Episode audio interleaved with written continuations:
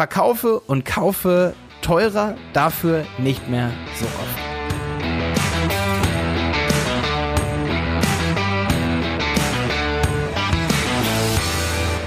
So, schön, dass du wieder dabei bist bei einer neuen Folge von Wenig Zeit, viel Effekt. Ich bin's immer wieder dein Malte und wir sind hier bei, ich glaube, bei der 136. Folge.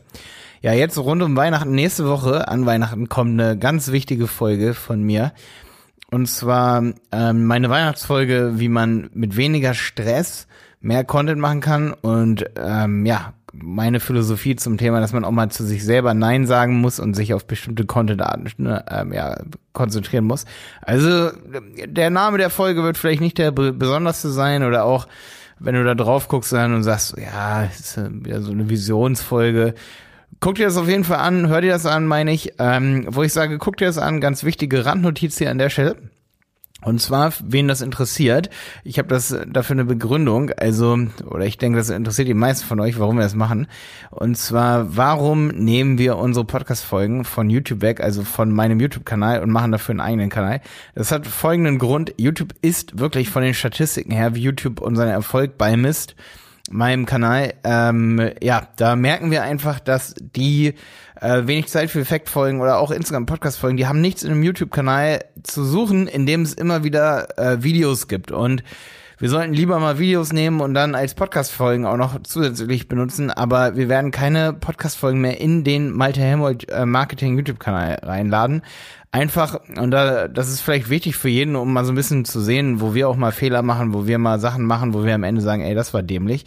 Ähm, nee, also das ist, unsere Statistiken äh, sind nicht so, dass wir damit zufrieden sind bei YouTube.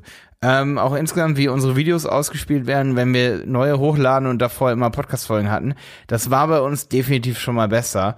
Und ähm, ich denke, ein Grund ist, dass wir zu viele Podcasts bei uns im YouTube-Kanal gelauncht haben. Also da haben wir fett einen auf, auf den Finger gekriegt. Ähm, ist aber auch ein krasses Learning für uns. Also ich sehe das Ganze positiv.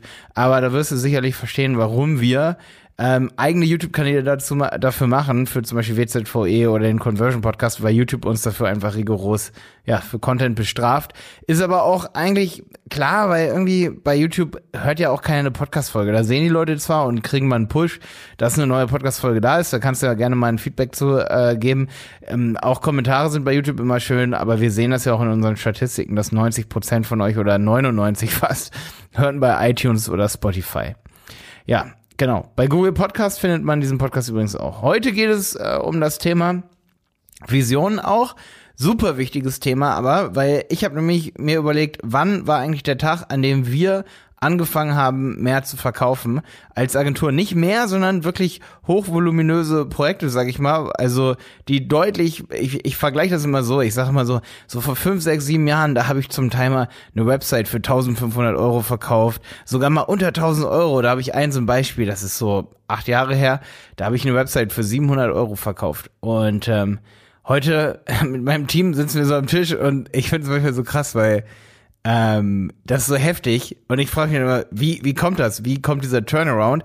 Natürlich haben wir extrem viele Anfragen, aber wie kam dieser Turn, dass wir, sag ich mal, für das Zehnfache pro Monat ähm, Betreuungen zum Beispiel haben, ne, bei, bei Kunden, deren Online-Marketing-Projekte. Also vor acht Jahren hätte ich gesagt, es gibt niemanden, der im Monat irgendwie, auch mittelständische Unternehmen, gibt's nicht, die 10.000 Euro im Monat für ihr Marketing ausgeben.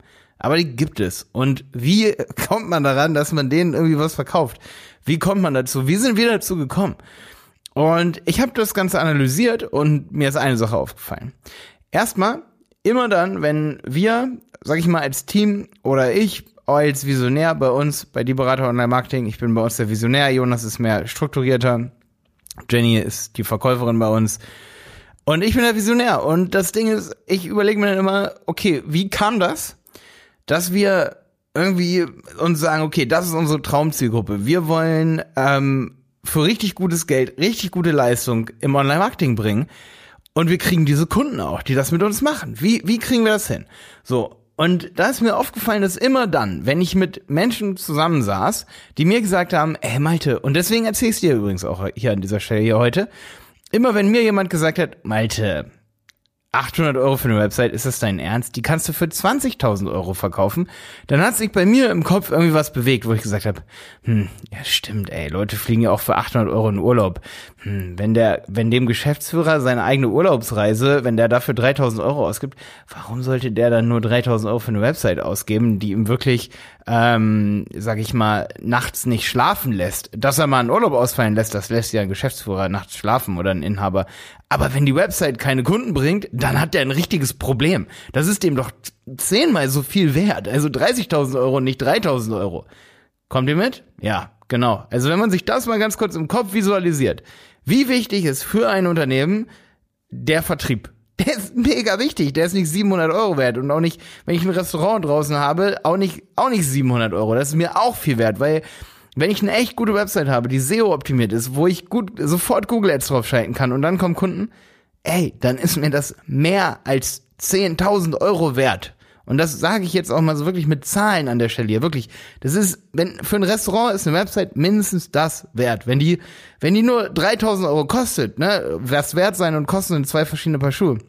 Aber wenn das nur 700 Euro kostet, natürlich sagt dann der, der Restaurantbetreiber am Ende, ja, da kam noch nie ein Lied über unsere Website oder viele Steuerberater, weiß ich mal, oder ne, wir waren gestern Abend ähm, ein Trinken auch mit jemandem, der hat uns das auch gesagt und gesagt, so, ja, über unsere Website, da, da kam eigentlich immer nie was. Ja klar, guck dir die Website an, wie sie aussieht. Hat vielleicht auch 5000 Euro gekostet, aber sie war nicht das wert. Dann habt ihr vielleicht eine Website gekauft, die ultra viel äh, kostet, aber nicht das wert ist. Also man muss schon gucken, dass sie auch das wert ist, was sie kostet. Das ist klar, das ist bei jedem Produkt so, aber eine Website, die wirklich nur ein paar hundert Euro kostet, äh, ihr müsst es halt mal sehen. Derjenige, der da am Ende die Website baut, der will ja auch in Urlaub fliegen. Der, der, der schafft es doch gar nicht für 700 Euro oder für 1000 Euro was zu bauen, was völlig individuell ist. Bedeutet, ich möchte jetzt gar keine Folge darüber machen, was ist eine Website wert. Diese Folge ist eher für Leute,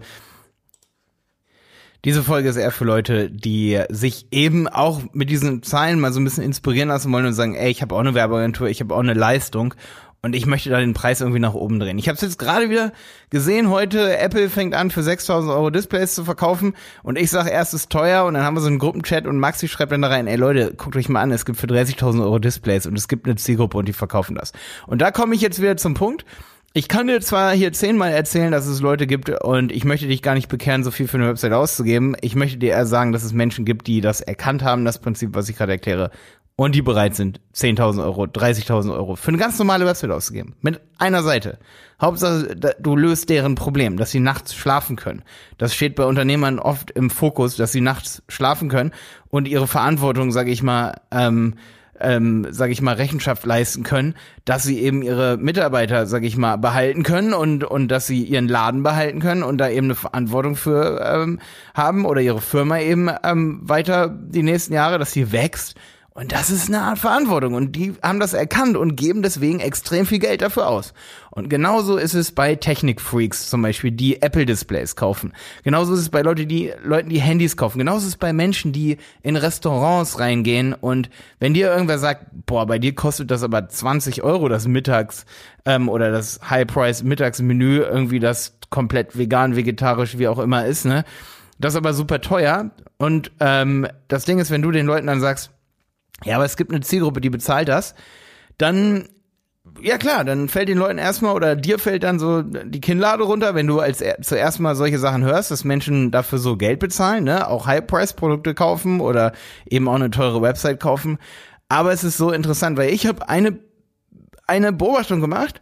Es ist oft so, dass man Menschen erzählen kann, ey, du kannst diese Sache für mehr Geld verkaufen, du kannst das wirklich für einen guten Preis verkaufen, aber das zieht nicht so doll, wie wenn es und das ist der Wendepunkt zum Beispiel bei mir auch und bei uns gewesen, ähm, in unserer Agentur auch. Der Wendepunkt ist, wenn man es einmal ausprobiert, nichts zu verlieren hat und es wirklich zu diesem Preis verkauft, das ist der Moment, an dem du danach nie wieder günstiger was verkaufst es reicht nicht, dass dir das einfach erzählt. Das reicht manchmal so ein bisschen. Ich weiß noch, ähm, so Storytelling ist halt unglaublich wichtig. Als ich Jonas erzählt habe, ey Malte, komm nach Dresden, mach mit uns die Berater auf. Jonas wollte erst nach Berlin gehen, weiß ich noch. Da meinte ich so zu Jonas, guck mal, ey, wie das läuft hier. Und ich habe ihm die ganzen Zahlen gezeigt und alles gezeigt, wie es funktioniert, wie es geht mit YouTube, was, was ich für ein Leben habe damit. So, dann hat Jonas gesagt, okay, kein Ding, Proof of Concept, ich sehe das, ich find's krass, ich will's auch, ich komm vorbei. Ähm, hätte ich also ich habe es ihm halt nur erzählt und diese Vision erzählt, aber stell dir mal vor, jemand erzählt dir diese Vision so und sagt so, ja, komm, komm hier zu, zu uns, mach, mach mit, verdienst viel Geld. Dann sagst du, ja, pff, oh, boah, sagt ja jeder, ne? Aber was super wichtig ist, dass man Proof of Concept hat. Zum Beispiel, als ich damals Jonas das Ganze gezeigt habe, dass es wirklich so ist, da hat er dann gesagt, okay, ja klar, auf jeden Fall, ich komme. Genauso ist es bei dir. Wenn du zwar weißt, dass es Menschen gibt, die super viel für Online-Marketing ausgeben, die super viel für Essen ausgeben in einem Restaurant, ähm, es ist bei, bei jedem, bei jeder Dienstleistung, bei jedem Produkt so, ähm, dann, dann ist es so, das reicht oft nicht. Du musst es sehen, du musst einmal ein Proof haben. Und da, deswegen, das ist meine Vorweihnachtsfolge hier, ähm, ist mein Appell an dich heute. Ähm, reiß dir wirklich, reiß dir, ähm, ich will jetzt nichts Ordinäres sagen hier an der Stelle, kriegt man manchmal negative Kommentare für, ne? Ähm, nee, aber reiß dich zusammen und mach das und ich sag mal, mach es einmal, geh einmal auf Risiko, es irgendwie teurer zu verkaufen. Auch oft verstehe ich immer nicht so, wie dann immer so überlegt wird, so, ja, ob wir jetzt das Essen hier so und so teuer verkaufen oder so und so teuer. Probier es doch einfach mal aus.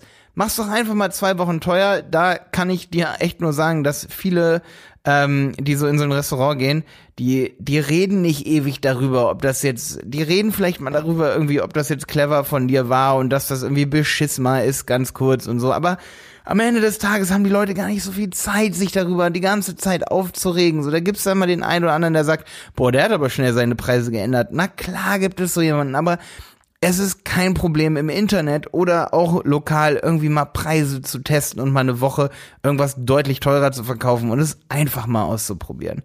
So, also bitte einmal ausprobieren, einmal die Leistung, die du normalerweise verkaufst oder das Produkt, das du verkaufst, einfach mal doppelt so teuer verkaufen und danach wirst du merken, wenn du es gleich oft verkaufst oder vielleicht ein ganz bisschen weniger, ganz bisschen weniger, obwohl du es doppelt so teuer verkauft hast, was ja schon für dich absolut einen Mehrwert bringen würde. Ähm, ja, danach wirst du merken, danach wirst du es nie wieder, nie wieder umstellen. Das tust du einfach nicht. Weil ich weiß, dass viele Menschen ihr Produkt ähm, unter Wert verkaufen und eine Sache möchte ich hier zum Schluss noch sagen, das ist, soll hier gar nicht so eine Episode hier von mir sein, so von wegen so High Price, Verkauf mehr und so weiter. Manchmal freue ich mich auch, wenn Dinge teurer sind. Und wer halt eben, neulich dachte ich schon, ich möchte, oder vorhin habe ich das gedacht, ich möchte eine Folge machen über wer billig kauft, kauft zweimal.